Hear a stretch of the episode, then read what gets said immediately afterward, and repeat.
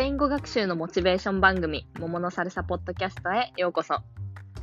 中南米への憧れ絶えない私、桃のサルサが、勉強のモチベーション維持とラテンマインドセット獲得を目指して語ります。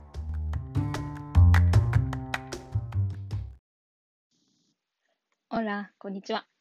最近突然の大雨が多いですが、皆さんいかがお過ごしですか？早速、今週あった私のいいことをサクッとお話ししますね。今週はかなり頻繁にジムに行ってしっかり運動できました。私はいつも夜8時くらいに行って、キックボクシングジムなので、同じ時間帯に来た人と集まって、インストラクターの方に指導してもらいながら、ワイワイやっています。なので、他の会員の方とおしゃべりする機会もたくさんあって、ジムは本当に毎回行くのが楽しみな場所の一つです。ただ、問題は行くまでなんですよね。運動着とか道具、水筒とかいろいろ用意して、部屋着を着てたらそれから着替えて家から出て自転車に乗ってってするのがもう私の中ですごくめんどくさくて 行ったら楽しいのは分かってるんですけどねそのめんどくささに負けちゃうこともしょっちゅうあります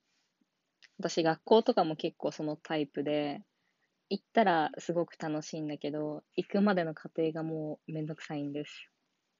高校とか毎日お母さんに行きたくないってただこねていました。ただ、今週は週末に初めてサーフィンをしに行くので、そのための体力づくりも兼ねて、頑張ってたくさん運動しました。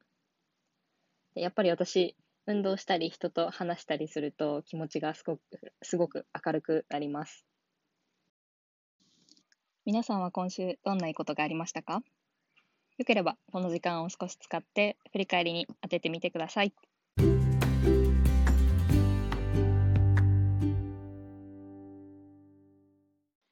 今日お話ししようと思うことはそのジム通いとも少しつながってくるかもしれません。今週の私は楽しくジムに通うことができたのですが、2週間前は反対に1週間ずっと行けていませんでした。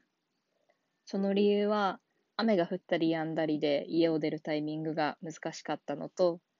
天気が悪くてなんとなく気分も下がっていたことです。そんな時、いつも脳内の会話ってどんな感じでしょうか？そう、私だったら、ああ、今日こそ行きたかったのにまたダメだったとか、いや、本当に自分って意志が弱いなとか、そういうふうに思っていると思います。勉強ややろうと思っていたこととか、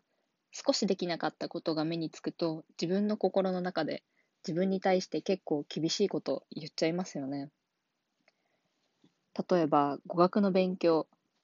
語学の勉強ってこう毎日することで筋トレのように少しずつ力がついていくっていうことはよく言われていますけど、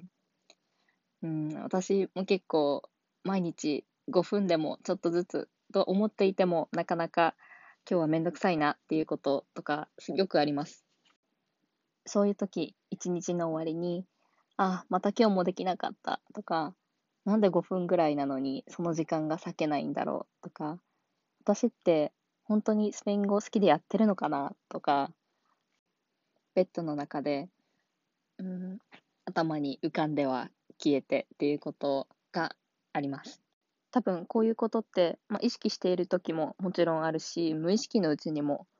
よく起こってることなんじゃないでしょうか。でもよく考えてみると、こういう声って自分の心の中で自分を傷つけるためだけに生まれた声ですよね。だって他の人に対して自分にかけてる言葉をそのまま伝えたりしないですもん。例えば今週全然自炊をしていなくってあなたって本当にダメな生活を送ってるよねとか言わないですよねそんなこと。相手が傷つかないように言葉を選んだりどういうふうに言ったらいいかなって考えたりもしくは体制に影響がなかったらそもそもわざわざ言おうとしたりもしないし。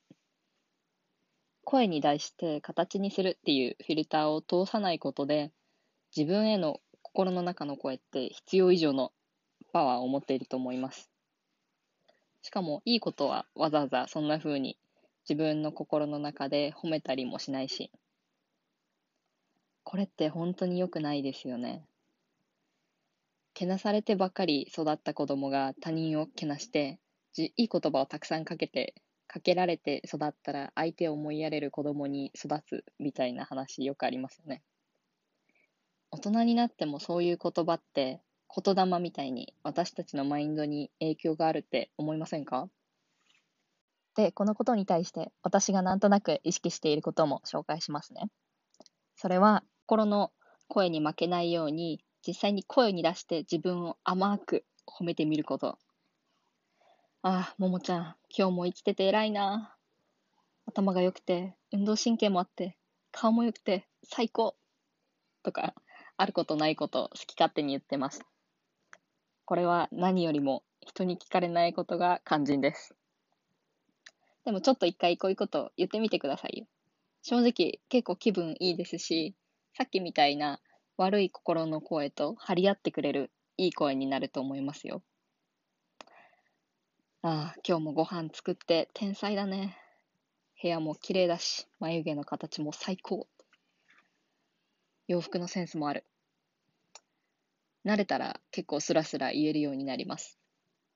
でももう一回言っとくと、人に聞かれたら恥ずかしいので、本当にこっそりやってください。今日のエピソードはいかがだったでしょうか？もしこれまでのエピソードの中でも何か感想などありましたら、ぜひインスタグラムの DM からお知らせください。アカウントは、アットマーク、サルサで、もも。それぞれ単語の間にアンダーバーが入ります。始めたばかりのポッドキャストですので、もしお時間がある際には、ポッドキャストのレビューもぜひよろしくお願いします。